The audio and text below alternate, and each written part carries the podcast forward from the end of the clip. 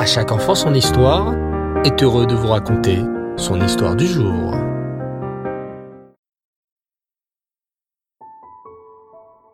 Bonsoir les enfants et Tov, me revoilà. J'espère que vous allez bien et que ceux qui sont retournés à l'école aujourd'hui ont fait une bonne rentrée. Baruch Hashem. Dans la paracha que nous lirons cette semaine, la paracha Toldot, on parle beaucoup de deux personnes que beaucoup de choses opposent, bien que deux frères. Et oui, ce sont Yaakov Avinu et son frère Esav. J'aimerais vous parler ce soir de leurs différences à travers un machal, une parabole. Écoutez attentivement. Il y avait un renard qui se promenait. Un jour, vers la fin de l'été, il passa devant une superbe vigne. Les grappes de raisin étaient nombreuses et pesaient sur les vignes en ce début de saison. Le renard, en voyant ces grappes, se réjouit et se dit Oh, voici le bon festin qui m'attend. Ces grappes ont l'air si appétissantes et ces raisins si juteux. Je vais me régaler. À ces mots, joignant l'acte au geste, il se mit à la recherche de l'entrée de ce champ. Mais hélas, après un long moment de recherche, le renard dut se rendre à l'évidence. L'agriculteur avait bien protégé sa vigne contre les personnes indésirables. Il l'avait entourée de fils barbelés, étroitement liés. Il y avait bien un endroit où le maillage avait été défait, mais notre ami le renard était trop gros, il ne pouvait pas s'y faufiler. Le renard était un animal très malin. Il réfléchit donc.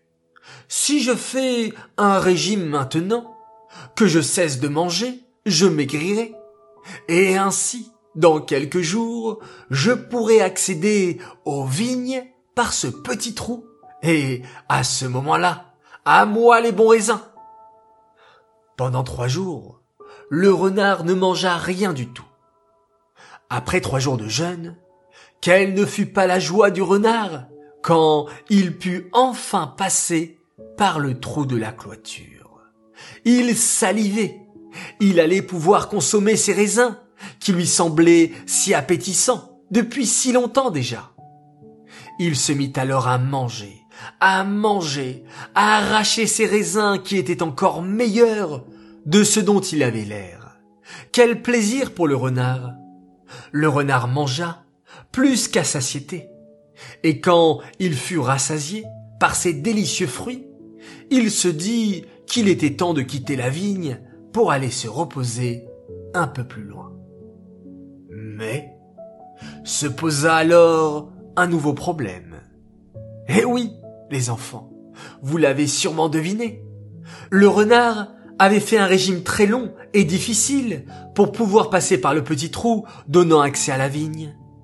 Maintenant qu'il avait mangé, plus que de raison, il avait beaucoup grossi et ne pouvait absolument plus passer par ce même trou dans le grillage. Que dut faire le renard?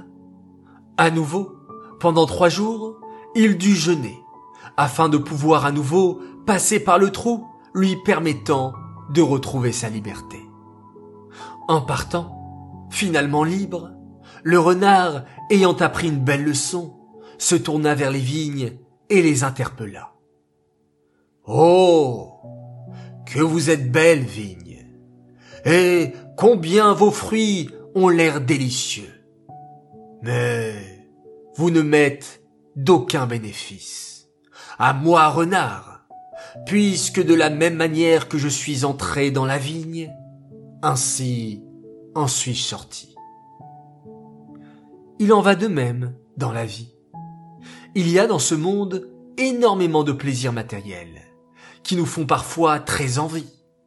Mais en réalité, ce ne sont pas les choses matérielles qui restent, mais plutôt toute la Torah que nous étudions, les mitzvot que nous faisons, les belles paroles que nous pouvons dire, qui nous accompagnent toute notre vie et même après. Dans la paracha de cette semaine, les enfants, c'est exactement ce que nous voyons. Yaakov était un Ish Yoshev Ohalim. Il était assis à étudier toute la journée la Torah, ne se préoccupant pas des choses matérielles de ce monde. Esav, lui au contraire, passait son temps à chasser, à courir après les plaisirs immédiats de ce monde, à la manière du renard de notre histoire. À cause de cela, il fut même prêt à échanger son droit d'aînesse contre un simple plat de lentilles que son frère Yaakov avait préparé pour leur père. Alors les enfants, soyons tous comme des Yaakov, soyons attirés par la Torah, par les mitzvot, par les choses spirituelles de ce monde, et ne pas faire l'erreur de son frère Esav. Cette histoire est dédiée pour un Yaakov. Oui, comme Yaakov Avinu. Un Yaakov extraordinaire qui a besoin de vos téphilotes, les enfants. Alors j'aimerais qu'on prie ensemble et qu'on dit tous ensemble Refoua Shelema, les Yaakov Ben Yuta. Voilà qu'Akadosh Baruch lui apporte une santé complète et rapide et qu'on puisse annoncer de belles nouvelles. Refoua Shelema également pour Yosef Yona Ben Rachel de la part de Hana pour sa meilleure amie Valérie. J'aimerais ce soir également faire mes trois coucous. Premier coucou pour deux sœurs adorables, Élise et Amy Toubiana, qui écoutent tous les jours à chaque enfant son histoire. Et sachez, mes chers enfants, que votre maman est très fière de vous et qu'elle vous aime très très fort. Et moi aussi. Deuxième coucou pour un garçon merveilleux. Il s'appelle Raphaël Ankawa et il nous écoute également avec son frère Shai et il est vraiment très très fan de À chaque enfant son histoire. Enfin, mon troisième coucou pour Emma Cohen, une fille géniale qui travaille très bien au CP. Sa sœur Shani, qui fait beaucoup d'efforts pour être sage et bien grandir. Oui, oui, Shani, je le sais, je le sens. Et, bien entendu, un grand coucou au petit frère, tellement mignon, tellement sympathique, Nathan. Voilà, les enfants, toujours, je me répète, mais c'est un grand plaisir de partager ces petites minutes avec vous. Merci de votre fidélité, merci de votre écoute, et ce qui me fait le plus plaisir, c'est quand vous me dites à travers les messages combien vous progressez dans la Torah, dans les mitzvot, dans les belles actions. Alors continuez les enfants, qu'Hachem vous bénisse, vous donne la santé, à vous à toute votre famille pour donner le meilleur de vous-même.